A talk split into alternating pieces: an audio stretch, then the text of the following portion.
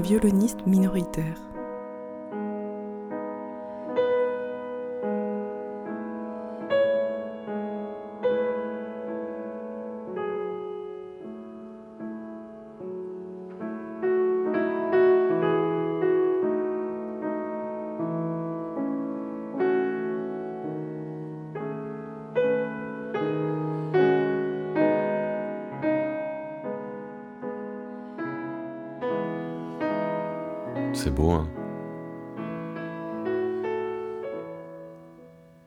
C'est le concerto en sol de Maurice Ravel. C'est une de ses dernières œuvres.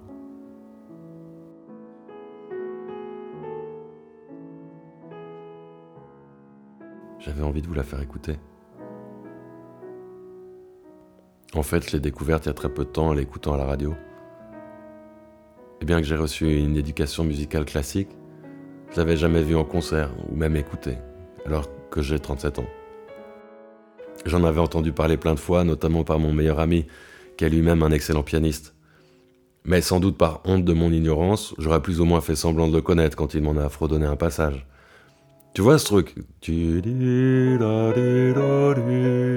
Ah ouais, ouais, ouais, ouais, ouais, trop beau.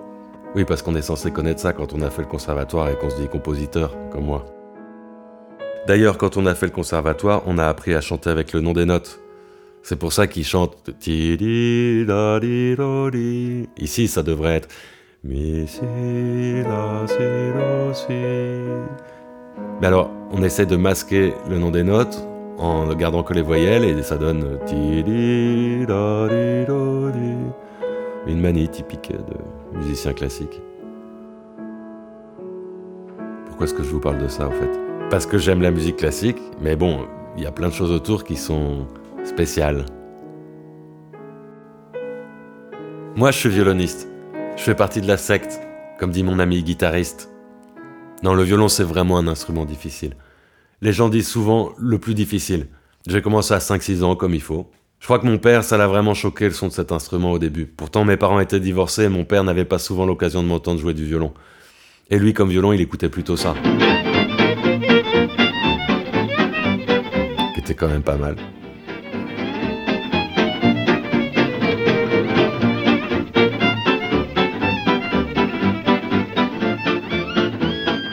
Bien ça. Bon alors c'était les années 80.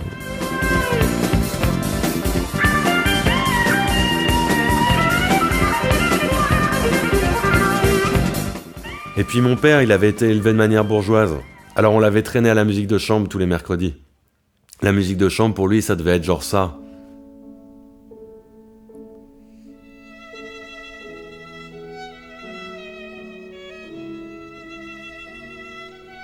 Donc évidemment, le son de mon violon, ça changeait un peu de ça à ses oreilles. Et il m'en a parlé jusqu'à mes 30 ans, en rigolant un peu. Il y en a qui ont déjà essayé le violon, non? Il y en a qui veulent essayer toi? D'accord, allez, viens. T'en as jamais fait, hein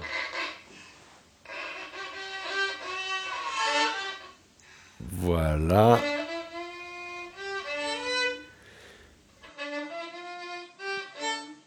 Et voilà, merci. Et bravo. Et encore, ça c'est un bon violon celui-là. Hein. Enfin, assez bon, agréé par la secte. Imaginez avec un tout petit violon chinois des années 80. Donc le conversatoire jusqu'à 18 ans. J'avais quand même envie de faire autre chose, surtout pour l'ambiance. J'ai essayé le jazz, j'ai demandé un congé d'un an, et le directeur, qui me connaissait depuis que j'avais 8 ans, m'a parlé pour la première fois comme un être humain, dans son bureau quand même, en me mettant en garde devant le péril qui m'attendait et la probable erreur que je commettais en trahissant l'institution, et la probabilité que je ne remettrais jamais les pieds dans ces beaux bâtiments, ce en quoi il ne se trompait pas. Cet homme, paix à son âme, avait des opinions assez tranchées sur la musique et la vie en général. Le jazz, c'est comme le yoga, c'est de la poudre aux yeux, il disait. Un jour où il faisait beau, alors que je me prenais pour un pianiste de jazz dans une des salles de classe, fenêtre ouverte, il a fait irruption. Ah, c'est toi Écoute, euh, je n'ai rien contre le fait que tu joues cette musique, mais pas ici, d'accord? Alors tu arrêtes. Je suis parti avec un cirque, du genre punk. J'avais l'impression de vivre, enfin. On faisait de la musique pour le spectacle, salement mais sincèrement. C'était une espèce de jazz sauvage, un peu naïf.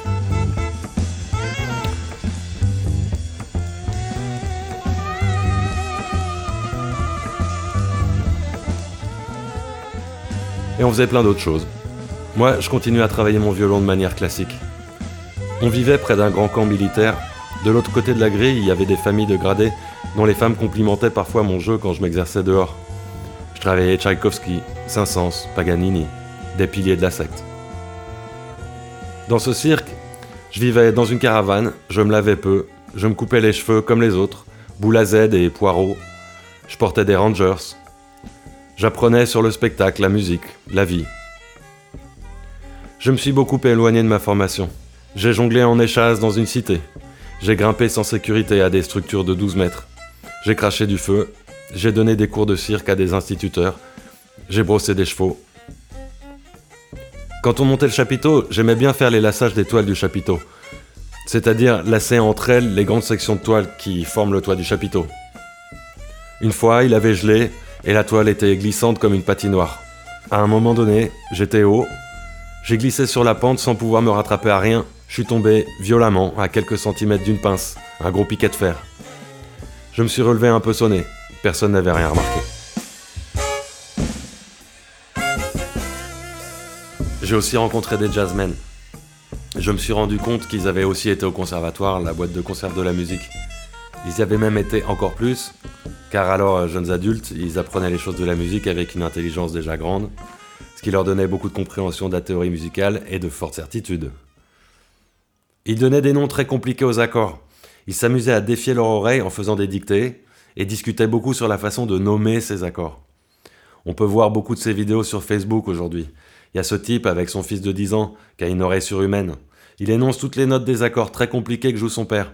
Il les chante parfaitement même. The World's Greatest Ear. major over E, Lydian. That's correct. Okay, name and sing these notes. D, G, A, D flat, E flat, A flat.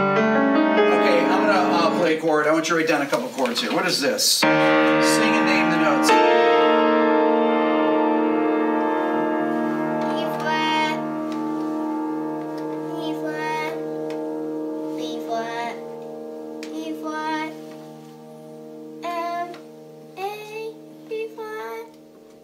Voilà, c'était ça ce qu'ils faisaient les jazzeux, ce qu'ils essayaient de faire. Une autre secte dont je faisais pas partie. Plus tard, j'ai bien aimé. Les jazzeux, ils me disaient Tu joues vraiment pas mal du jazz pour un classicos. J'ai assez vite laissé tomber l'idée de jouer cette musique. Sauf chez moi. Les accords, bon, c'est ça. Des notes qui, mises ensemble, forment des blocs. C'est l'harmonie. Majeur, mineur, qu'on utilise principalement dans la musique classique, dans la pop, et puis leurs extensions, qu'on appelle des enrichissements, mais qui ont tendance à diluer d'un certain côté.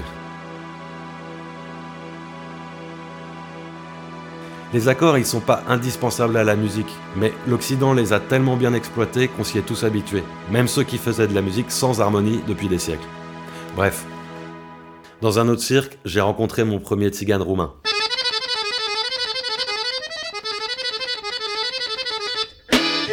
C'était un personnage vraiment conforme à l'image. Fou, alcoolique et joueur. Il parlait un dialecte fait d'italien approximatif et d'injures en roumain et en tigre. Il jouait la musique à l'instinct, malgré une sorte d'éducation sauvage assez exigeante. Parfois, il était extrêmement mauvais. Son goût était très mauvais.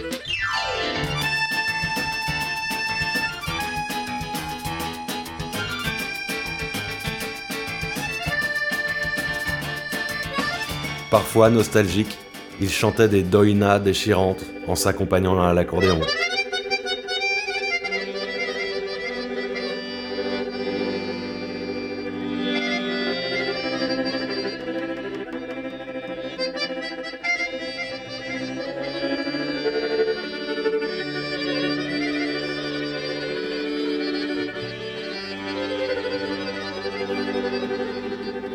Était presque toujours gominé, en costume, avec des chaussures aussi pointues que possible. À 37 ans, il en paraissait 57. Il fumait au moins trois paquets de Marlboro rouge par jour, six s'il buvait. Ses dents étaient pourries, noires et corrodées, et quand elle lui faisait mal, il bourrait simplement ses oreilles de fils de cigarette pour soulager la douleur. Il était beau et moche à la fois. Il doit être mort maintenant. J'ai jamais pu avoir de ses nouvelles. Sa façon de faire de la musique, qui était dictatoriale, quasi fonctionnelle, juste pour émouvoir ou faire danser immédiatement, ça a empoisonné mon rapport à la musique pour dix ans. Ça a été une révélation. Pour moi, avant ça, la musique tzigane, c'était une musique primitive, un peu facile, que les mauvais violonistes jouaient quand ils n'avaient pas le niveau pour le classique ou le jazz. C'était moins pire que le celtique, mais pas beaucoup. De tzigane roumain, en fait, je connaissais que le premier album du Taraf des Haïdouk, produit par un Français, qui m'avait frappé comme toute une génération.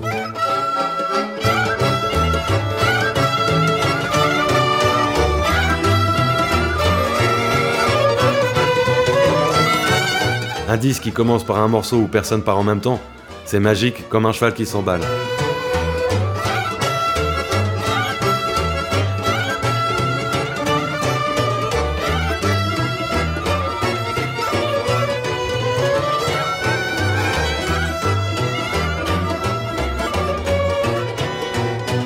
Peu de temps après ça, j'ai rencontré un autre tigre roumain, plus calme, plus jeune, plus éduqué.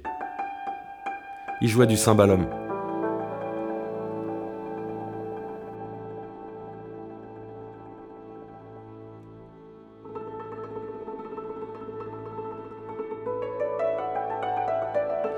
Il était venu à Paris avec son père à 16 ans pour jouer dans le métro.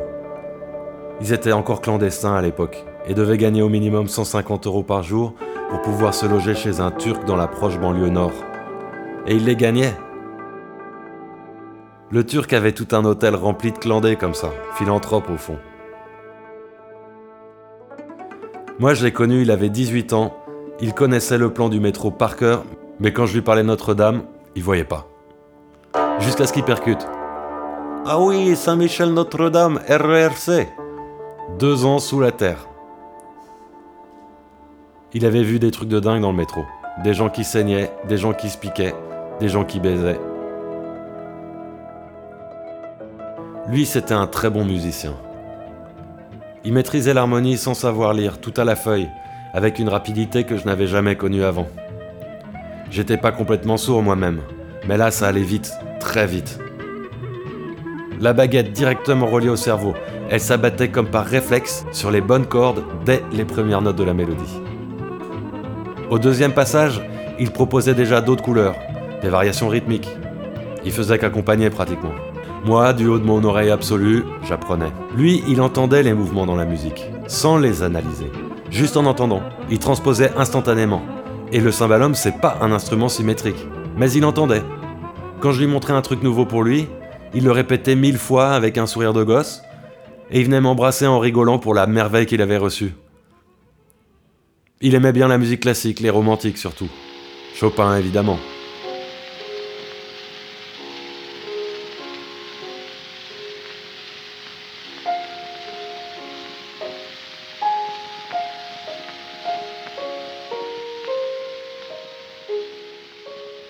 Et le vieux jazz.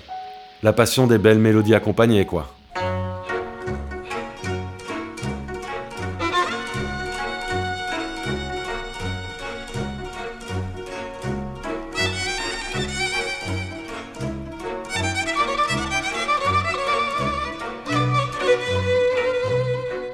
Le violon dans cette musique, la musique des lautari roumains, il imite les voix des chanteurs. Une tradition qui remonte à l'Empire ottoman, raffinée, extrêmement ornementée.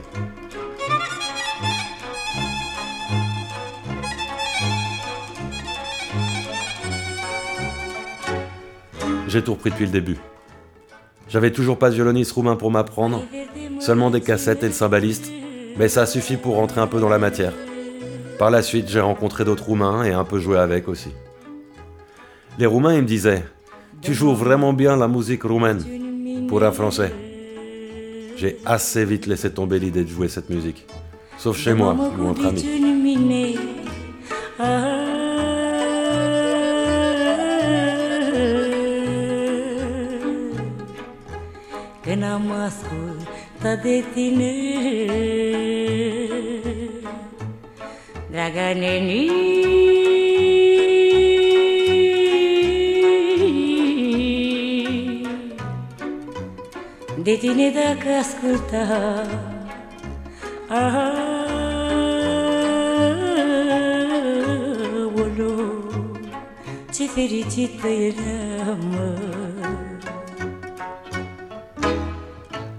Encore après, j'ai laissé la vie itinérante des cirques et je suis venu à Bruxelles. Une chouette ville. Je dis, Bruxelles parce que on dit pas je veux. Enfin, tu dis pas je veux des pâtes, rajoute-moi du Xel. Ou tu dis pas. Tu, dis pas je prends un tassi. tu dis pas. Il y a plein de xénophobes à Bruxelles. Euh, on dit Bruxelles parce que c'est écrit X. En fait, c'est parce que c'est écrit. euh, les gens disent Bruxelles parce qu'ils sont un peu. euh, comment dire C'est un peu. Il y, a, y a une confusion. Comme c'est une ville qui est à moitié flamande, moitié française. Et qu'en néerlandais, ça s'écrit Brussel avec deux S. Donc les gens s'en sortent plus. Donc ils savent plus s'il faut dire Bruxelles ou Bruxelles.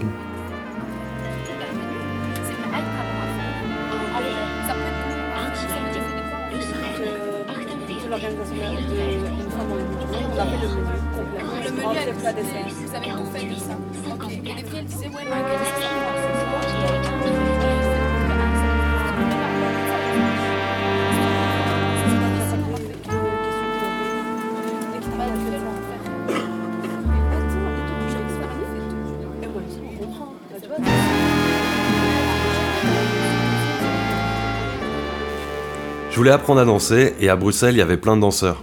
La danse, c'était cool. Ça sentait meilleur, il y avait moins de soucis matériels et ça faisait du bien de retrouver la société. Elle avait changé entre-temps assez vite. Je savais pas pour Amélie Poulain. J'ai rencontré une bande de danseurs slovaques qui m'ont invité à faire la musique pour eux. J'avais un peu délaissé le violon, c'était l'occasion de m'y remettre. Fort de mes rencontres passées avec des Roumains, j'avais donc mis un pied dans la musique hongroise, vu que tout ça c'était l'Autriche-Hongrie jusqu'en 1918, pareil pour la Slovaquie donc. Les danseurs étaient très bons. J'avais de la chance de pouvoir apprendre avec eux, mais je dansais pas vraiment. Les danseurs, ils me disaient Tu danses vraiment bien pour un musicien. J'ai assez vite laissé tomber l'idée de danser, sauf chez moi. J'ai commencé à faire des musiques pour danser dessus. Une chose qui est valorisante pour le compositeur de musique pour la danse contemporaine, euh, c'est qu'on peut faire des choses soit rapides, soit lentes, les danseurs sont satisfaits. Faut juste que les morceaux durent un certain temps, sans trop de changements si possible. Et une certaine touche de sérieux, de solennité. Enfin, c'était mon créneau, ça en tout cas. Je sais, j'exagère un poil. En fait, ça va souvent beaucoup plus loin que ça.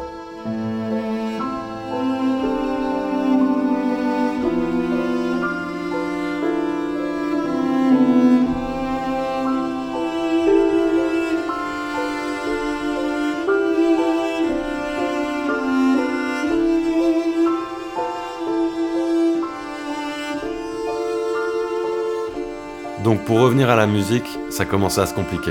Je n'étais pas un bon client pour les sectes, fallait y travailler.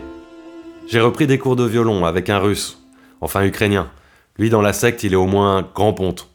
J'allais chez lui, il avait une pièce pour ses élèves et un cacatoès rose dans sa cage.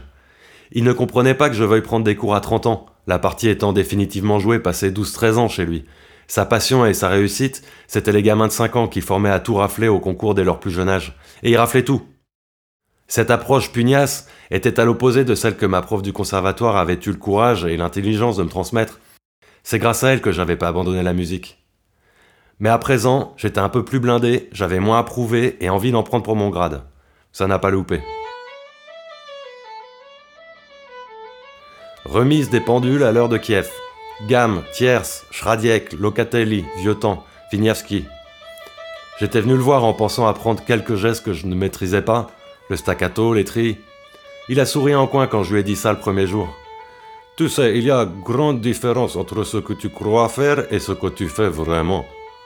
Il m'a tout changé. Ses cours duraient parfois trois heures. Il y avait son PC dans la pièce. Il s'en servait pour trouver des exemples sur YouTube ou imprimer les partitions tout de suite. Sa passion, sa profonde connaissance du violon était phénoménale. En plus des gigas de violonistes dans le PC, il y avait des murs de CD, des anciens principalement, beaucoup de Russes, d'Ukrainiens, des noms oubliés, des élèves de grands, des maîtres de grands.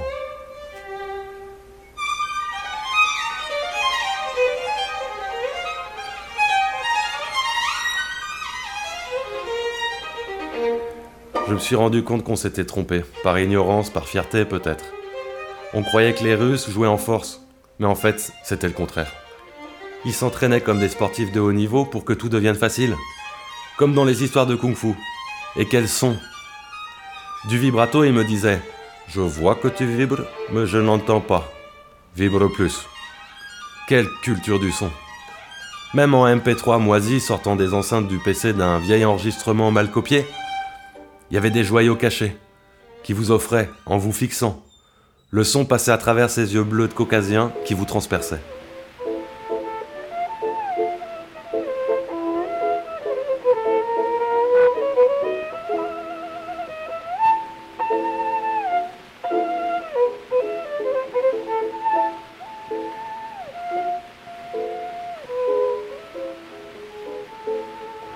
Fou, c'est que sa main droite était blessée. Il n'avait plus l'usage des trois derniers doigts. Tendon sectionné par un coup de poing rageur à travers une vitre. Pour une femme, on m'a dit. Donc il pouvait plus tenir l'archet correctement, il pouvait plus jouer professionnellement. L'horreur, quoi. Mais ça ne l'empêchait pas de tout montrer. Il coinçait la baguette dans sa main recroquevillée comme une serre et il s'arrangeait. Et le plus que j'ai appris avec lui, c'était à droite, l'archet. Ça ne l'empêchait pas non plus de trop picoler et d'avoir des bouffées de frustration qui se traduisaient souvent en vacherie. J'étais une cible idéale. Après dix mois d'assiduité et un cours où il m'avait même gratifié d'un compliment sincère, j'ai eu l'outrecuidance de lui demander de travailler le concerto de Tchaïkovski.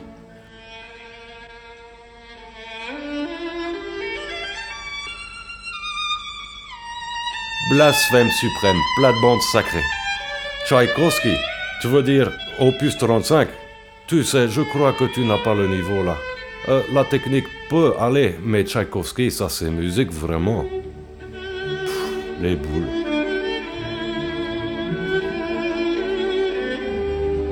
J'avais quand même exagéré avec lui. J'ai bourriné, j'ai eu des tendinites sérieuses, le mal de la secte. Je me suis calmé sur le violon. Dos vidania, maestro, y spasiba. L'Europe de l'Est me poursuivait un peu, mais je la cherchais aussi. Je crois qu'on a été quelques-uns à vivre ça. Aussi parce qu'ils ont débarqué en masse dans les années 90 et 2000 surtout. Le contexte sociopolitique en fait.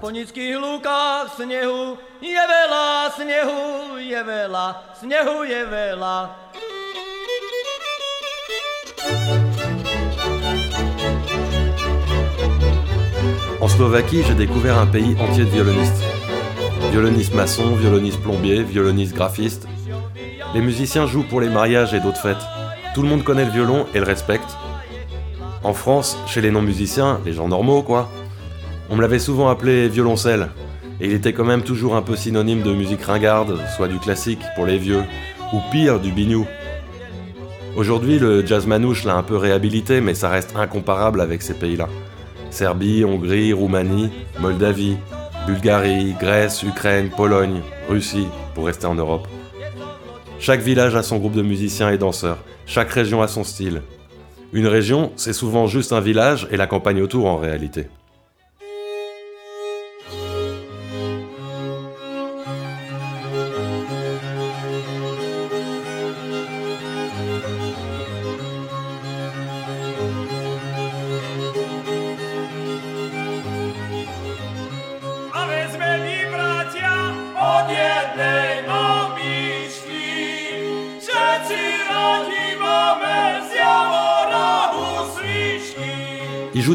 Qui sonnent comme ayant des siècles en basket et casquette, et ça correspond pas non plus à l'image Lachodrome, Kusturica qui court encore à l'ouest.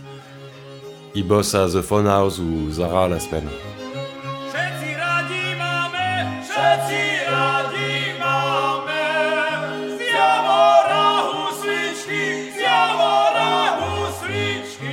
Le niveau est très haut, il y a une très grande émulation entre les musiciens, violonistes en tête évidemment.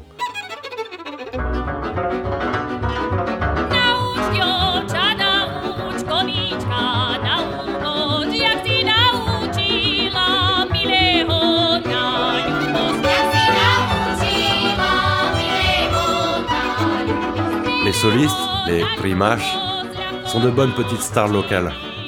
Même les altistes qui accompagnent, qu'on appelle brach, contra, ils ont leurs heures de gloire et ils sont très respectés. Et tout le monde fait très bien la distinction entre le violon et l'alto et connaît leur rôle dans la musique.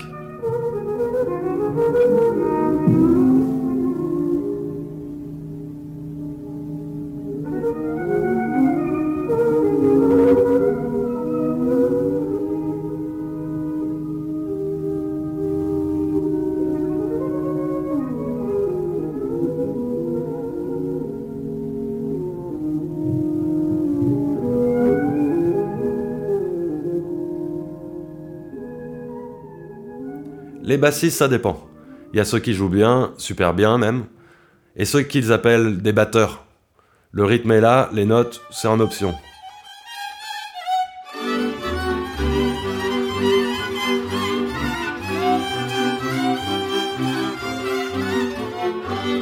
Mais pour danser, ça fait le boulot.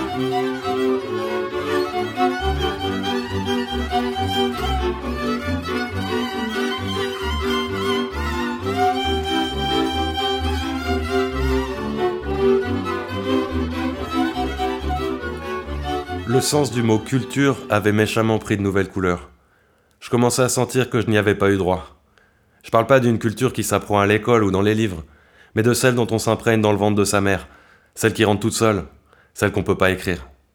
Celle qui est liée aux événements de la vie, au cycle des saisons, au rythme des moissons, aux fêtes païennes anciennes, à la vie, aux hommes. Ce qui était frappant aussi, c'était l'effet de la moulinette socialiste, ou du rouleau compresseur, c'est selon, qui avait harmonisé toutes ces traditions folkloriques. Technique russe, méthode hongroise combinant lecture et tradition orale, une petite dose de nationalisme.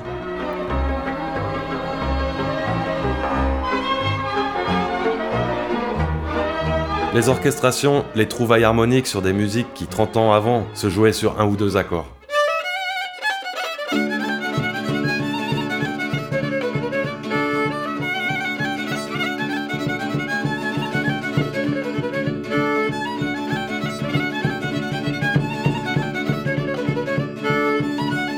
Et la nostalgie du temps du communisme où les musiciens, disent-ils, avaient tous du travail. Les tables remplies, les concerts à la radio, les tournées. Les tziganes sont à part et un dénominateur commun aussi. Issus de différentes cases selon les pays, les régions, les villes, ils sont parfois intégrés à la tradition, parfois à part avec leur culture propre. Ce qui n'est pas évident à saisir de l'extérieur. Mais on retrouve quand même souvent une forme de feu intérieur chez eux, de talent débridé, d'instinct, c'est récurrent.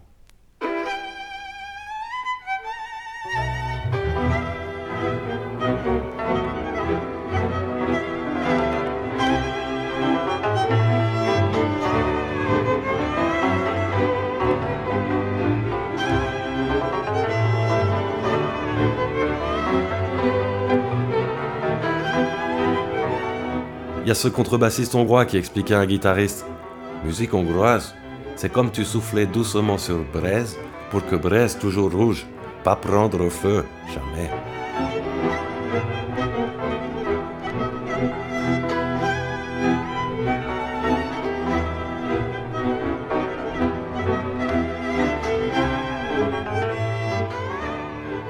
Et la fierté.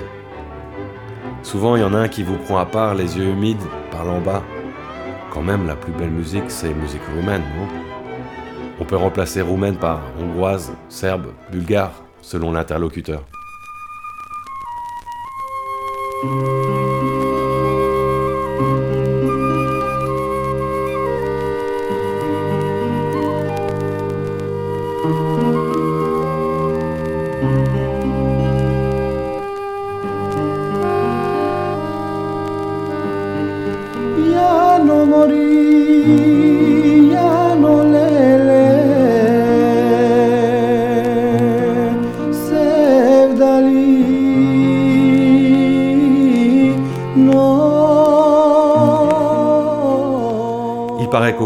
Ont tous une préférence secrète pour les sevda yougoslaves. Qu'aux petites heures, quand la bouteille de Tsuika, de Palenka, de Slivovica est presque vide, ce sont ces morceaux lents, tristes, simples et mélancoliques à crever qui l'emportent sur tout le reste. Car il y a une connaissance mutuelle des musiques de ces pays entre les musiciens. Un Roumain jouera des morceaux hongrois et inversement, de même qu'on retrouve des mêmes mélodies de la Turquie à la Slovaquie, déformées par des kilomètres et les habitudes qui les séparent. Les tziganes ont grandement contribué à faire voyager tout ce patrimoine, évidemment. Est-ce pour ça qu'à l'ouest on assimile souvent toute la musique de l'est à de la musique tzigane? Grave erreur que nul ne commet là-bas. Les tziganes restent largement considérés comme des gens de mauvaise vie, sanguins, menteurs et voleurs. Leur musique est donc aussi infréquentable qu'ils le sont eux-mêmes.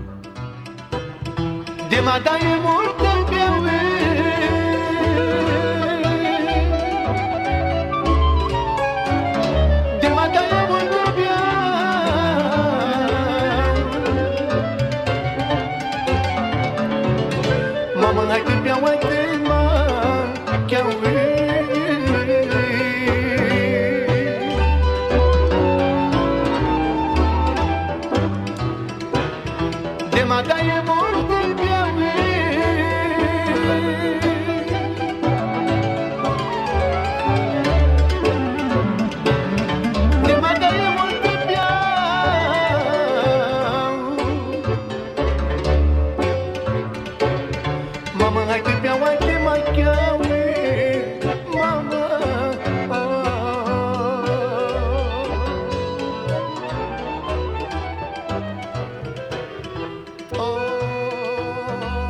ça c'était bien joli, mais ça ne m'aidait pas à y voir clair dans la musique.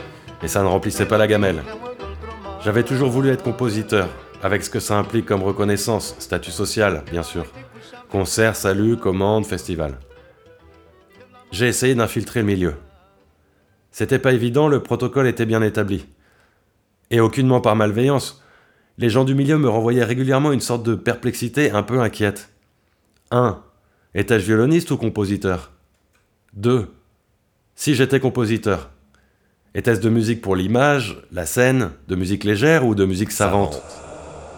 3. Où et avec qui avais-je étudié? Aïe. J'avais vraiment dur à répondre à chacune de ces questions puisqu'elles n'en avaient jamais vraiment été pour moi.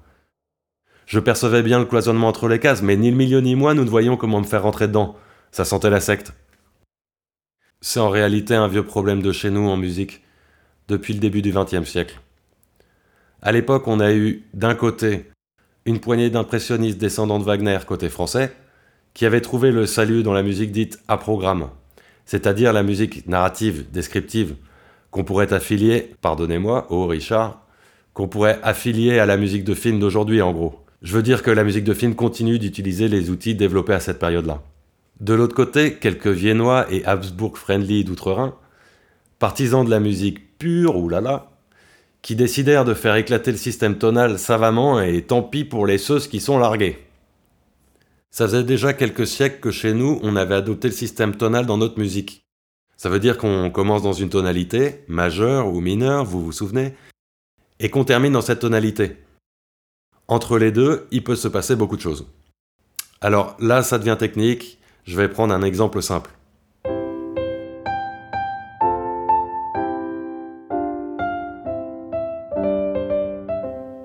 Ça, on connaît. Maintenant, nos impressionnistes, ils ont trouvé dans les musiques traditionnelles de leur colonie, entre autres, des gammes avec moins de notes que les nôtres, mais qui sonnaient très bien et qui avaient l'avantage de laisser le champ libre à la recherche de textures sonores.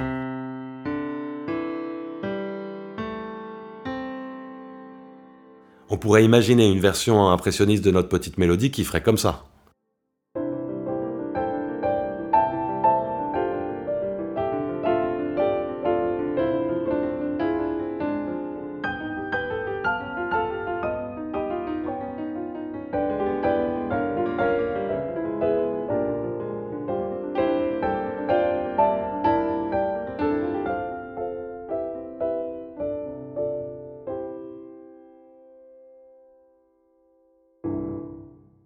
Alors nos Viennois, eux, ils ont fait fort.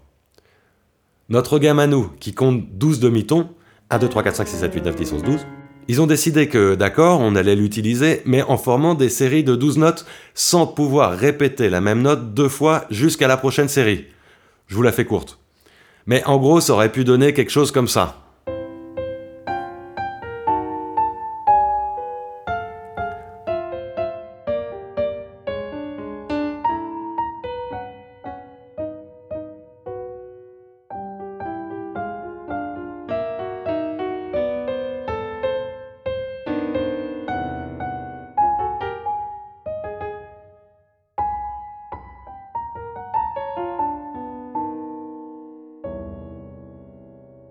Il y a sûrement des erreurs dans mon exemple, mais je vous assure que c'est assez chier comme exercice, et j'ai essayé de le coller le plus possible à l'original. Inutile de vous dire qu'on a perdu une grosse partie du public à ce moment-là, parce que ça s'est pas arrêté là, les courants, les écoles, les principes et les formules mathématiques. À partir de la seconde moitié du XXe siècle, c'est devenu d'une complexité redoutable, même pour les musiciens, qui sont de plus en plus éloignés et déchirés entre eux sur la ligne à suivre. Écoutons un peu du bon vieux Boulez.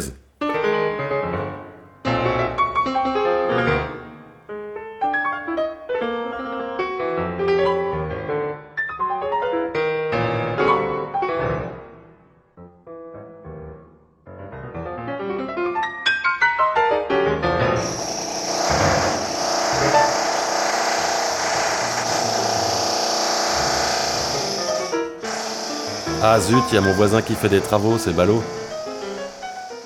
Il paraît qu'il l'appelait Pierrot Boulot d'ailleurs dans son orchestre, c'est comique.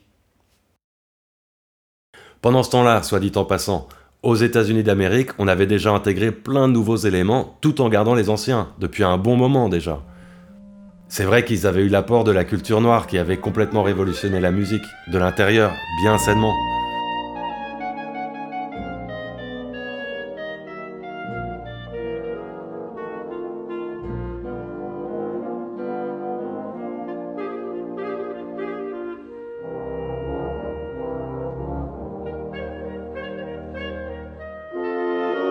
Europe, on a fait comme si c'était pas vraiment de la musique savante.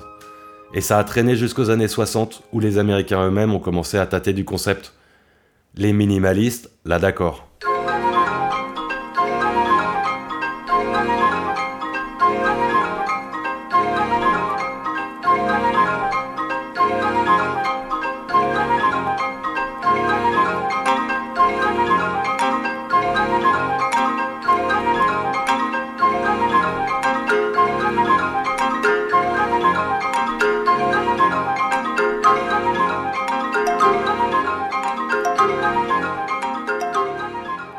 Récemment, on s'est intéressé à des choses à eux antérieures, et on a trouvé qu'il y avait quand même de bonnes choses.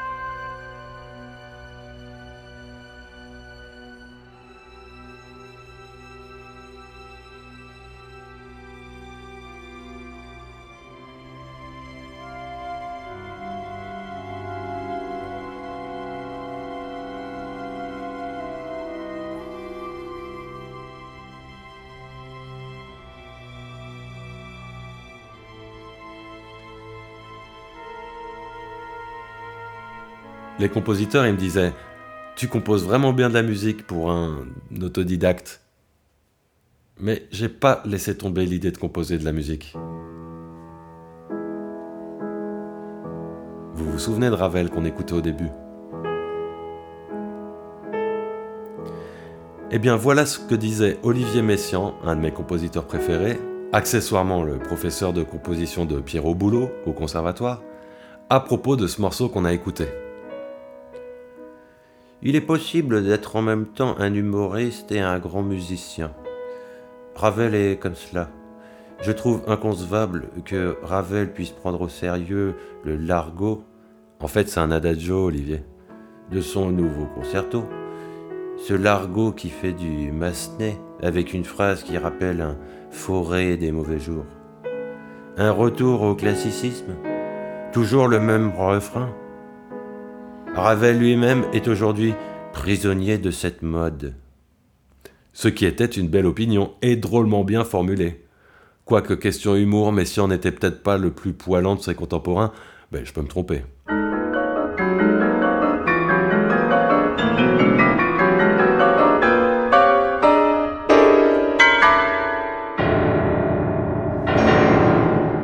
Ravel, comme une réponse à ça, bien qu'il devait s'en tamponner vu qu'il mangeait les pissenlits par la racine depuis un petit bail, il disait ça. Je n'ai jamais éprouvé le besoin de formuler, soit pour autrui, soit pour moi-même, les principes de mon esthétique. Et si j'étais tenu de le faire, je demanderais la permission de reprendre à mon compte les simples déclarations que Mozart a faites à ce sujet. Il se bornait à dire que la musique peut tout entreprendre, tout oser et tout peindre, pourvu qu'elle charme et reste enfin et toujours la musique. Alors on pourrait objecter que, pourvu qu'elle charme, pour de la musique, ça n'est peut-être pas suffisant, pas assez ambitieux, pas assez profond, pas assez politique.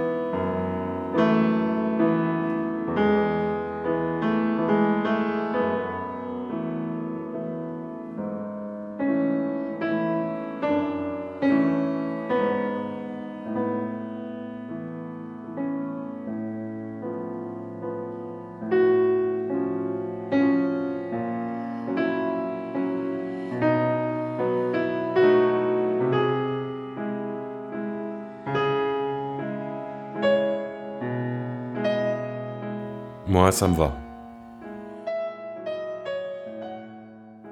Au milieu des circassiens, des danseurs et de tous ces excellents musiciens, je n'ai pu que constater que nul n'a le monopole d'émouvoir ou d'être ému par une manifestation artistique.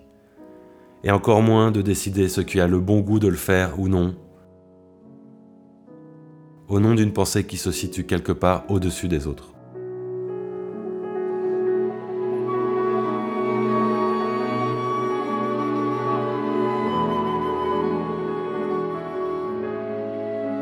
La sphère inaccessible des gardiens des clés de l'esthétique n'est pas loin de côtoyer celle de nos dirigeurs, qui croient profondément savoir ce qui est bon pour nous, et de ce fait, qu'ils méritent louange et confort.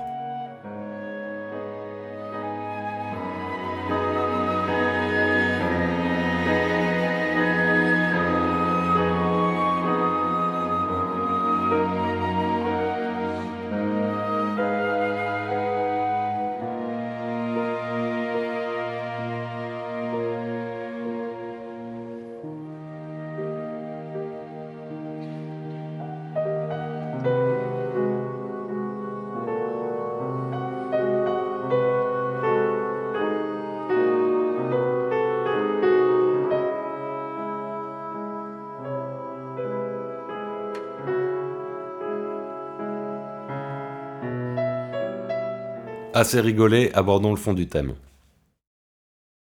Je suis tombé de ma chaise quand à 20 ans, un des jazzeux dont je vous parlais tout à l'heure a mis le sujet sur la table.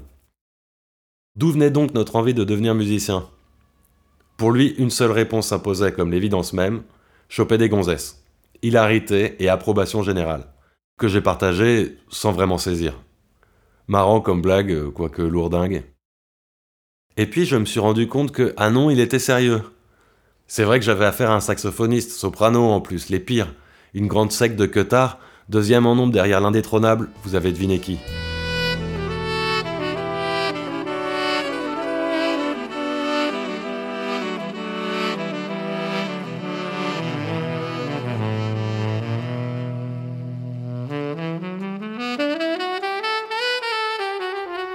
Devant ma mine déconfite, il a dit que moi, vu que j'étais violoniste, j'avais sûrement commencé la musique à 5 ans. C'était exactement le cas. Et comme une andouille, j'avais toujours mis la musique au-dessus du reste. Il y a des circonstances atténuantes. Même adolescents, les musiciens classiques ne sont pas très portés sur les choses de la vie. Et étrangement, apparemment on s'attend à s'améliorer, ils sont souvent assez laids. Faut dire qu'ils s'arrangent pas. Binocleux, l'arrêt au milieu, les chemisiers à fleurs pour ces demoiselles, et le petit air de sortir de la cuisse de Jupiter qui va souvent avec. Je vous rappelle que j'ai fait mes classes en Bretagne, il y a 30 ans, donc rajouter une petite touche de cateau au tableau. En plus, j'étais violoniste, ce qui signifie émettre des sons aigus, souvent désagréables, jouer faux en grimaçant, la tête coincée sur un morceau de bois, ce qui exclut de chanter du Goldman en même temps, et a tendance à vous donner un air tarte. Mon instrument avait été un piège à belette valable, certes, au XVIIIe siècle. Première moitié surtout. Au XIXe, c'était les pianistes souffreteux et ou possédés. Au XXe, on débarquait les jazzeux et leurs fringants solistes. Et puis, vous aviez deviné, les guitaristes.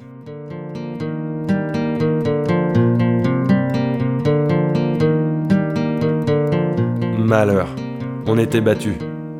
Un instrument facilement transportable, au son charmant, avec des cases sur le manche, donc jouant juste, idéal pour accompagner des roucoulements en toutes circonstances, et qui par le simple truchement d'un ampli vous confère une puissance phallique priapique.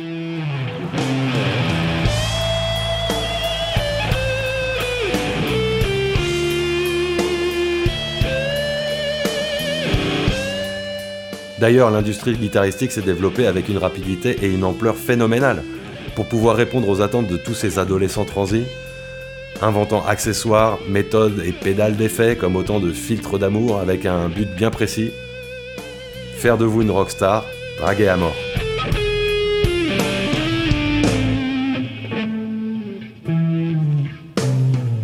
La guitare est démocratique, universelle, et s'adresse à toutes les femmes, de gauche comme de droite, et plus important, à toutes les belles femmes. Le jazz est plus pointu, surtout le modern jazz, ou jazz moderne en français. J'ai une amie accordéoniste qui aime appeler les copines de jazzmen la figa del jazzista, elle est italienne, que je traduirais la minette du jazzeux. Comprendre minette à double sens. La figa del jazzista paie un lourd tribut pour ses moments de plaisir intime. Elle doit en effet s'asseoir au premier rang de tous les concerts de son saxophoniste de mec. Elle doit dodeliner de la tête d'un air pénétré sur le shabada. Elle doit fermer les yeux pendant le solo de piano. Elle doit dire chut à la ronde pendant le solo de contrebasse. Elle doit applaudir au bon moment, elle doit légèrement crisper les maxillaires pendant les 4-4 batteries, ces sortes de sauts dans le vide où tous les musiciens s'effacent pendant 4 mesures pour faire place à un déluge de roulement.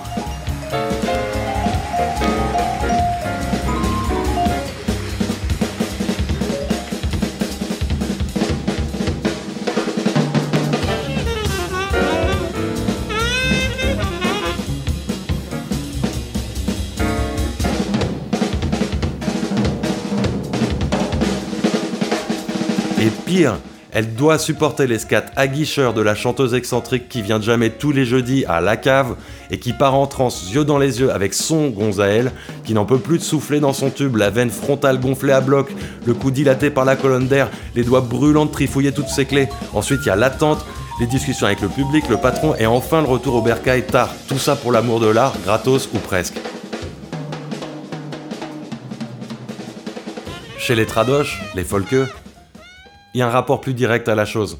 Ça joue, ça danse, ça nique. Well, a Scotsman clad in kilt left the bar one evening fair, and one could tell by how he walked that he'd drunk more than his share.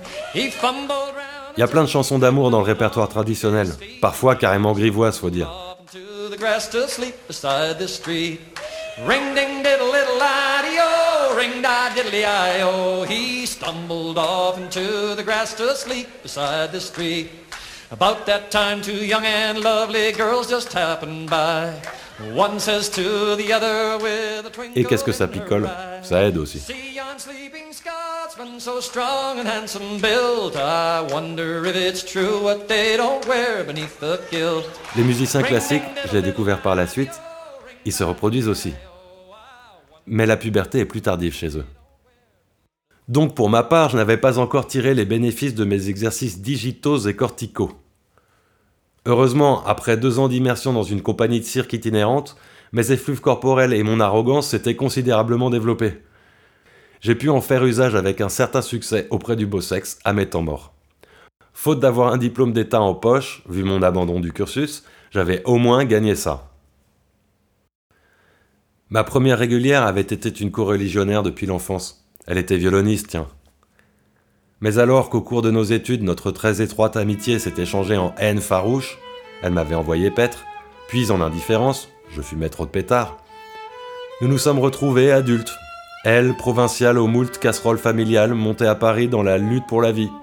Moi, content de retrouver de la culture et de la compréhension dans ce monde de brutes. Nos parcours étaient différents, mais la secte nous embrassait toujours. Elle m'a remis les points sur les i. Je lui ai ouvert quelques Velux, ça partait bien. Pourtant, rapidement, le violon a commencé à poser problème. Pas d'accord sur Paganini, ici joué par Salvatore Accardo. J'étais convaincu qu'il fallait pas travailler ça comme du Saint-Saëns, en tout cas, pas le jouer comme ça. Il y avait une part de contrôle diaboliquement virtuose, ok, mais il y avait un moment où il fallait pouvoir jeter le geste pour pouvoir faire le bazar. Non, dit-elle. Finalement, après expertise, elle a dit oui, en fait, ça peut se dire.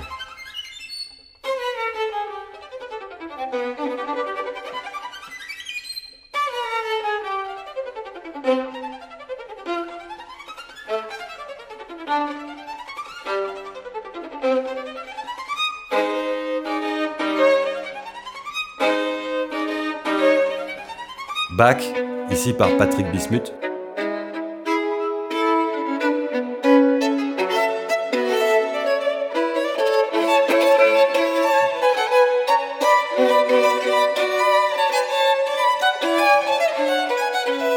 Dans les sonates et partitas, par exemple j'étais pour une expressivité exaltée, un jeu rythmique, mais sans les poncifs sonores du violon moderne. Elle savait pas quoi en faire, elle en a pleuré de rage. Elle m'a une fois offert une partition d'une pièce de Schnittke, hommage à Paganinouche.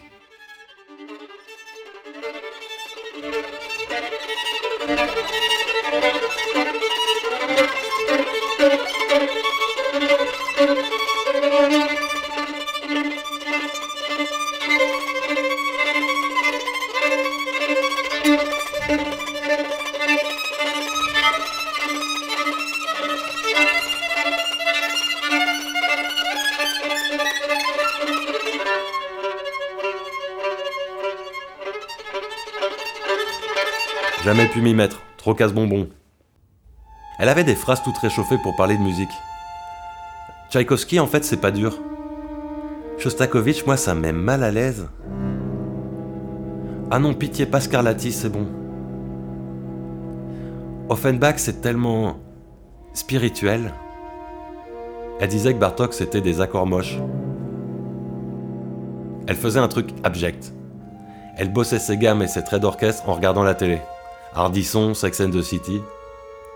Et puis les courbettes devant le mec qui avait bataillé 20 ans pour sa chaise à Bastille et qui se fendait de deux invites, les concours d'orchestre de cachetonner, les écoles de banlieue, la musique classique en mode survie. Je jouais dans la rue pour faire un peu de monnaie, facile dans le cinquième. Mais le loyer, c'était elle, j'avoue. Bon, c'était chez elle. À un moment, j'essayais de trouver des plans sur Paris. J'ai même auditionné pour jouer sur les bateaux mouches, un contact ami à elle.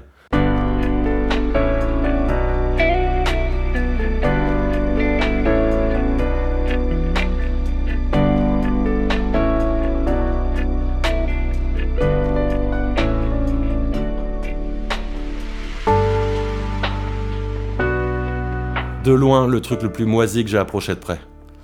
Et pourtant, il y avait des super musiciens sur ce plan. Il y en a sûrement toujours. Le seul plan à 100 balles, sûr, fixe et quotidien à Paris. Laisse tomber, j'ai fait. Et j'ai moins fait le malin.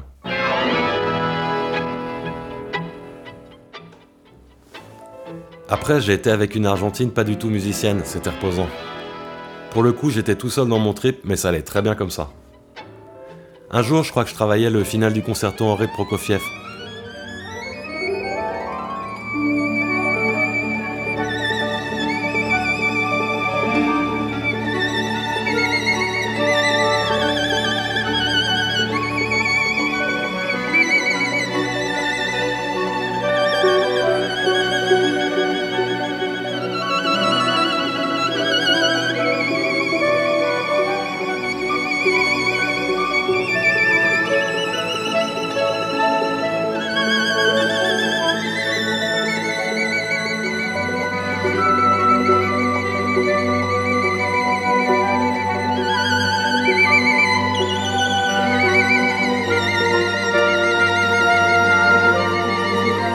Elle m'a dit.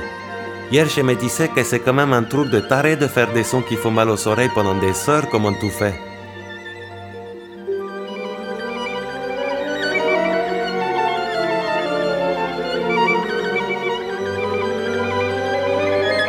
Quand son grand-père est mort, il restait allongé depuis quelques semaines et voulait en finir, il déprimait.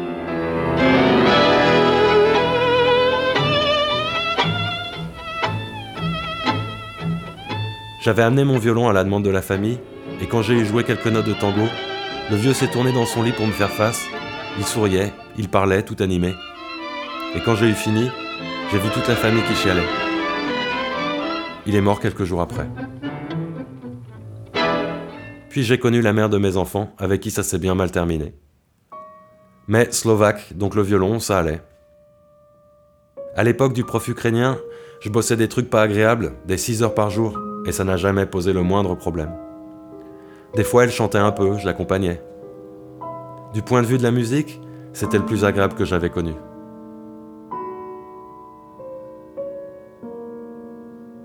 Elle entendait quand je jouais trop vite ou sale, et elle me le faisait remarquer.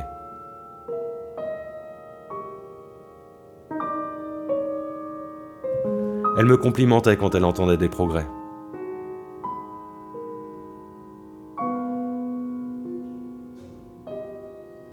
Et je jouais pour les enfants.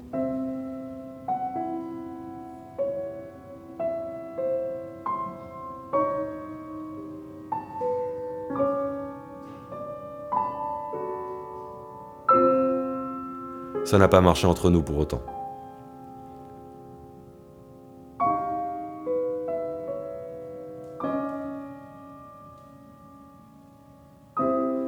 Mais je vais pas vous raconter ma vie non plus.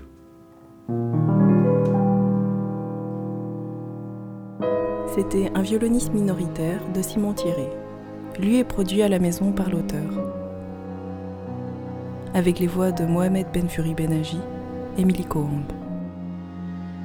Conseillère dramatique, Maria Arfouche.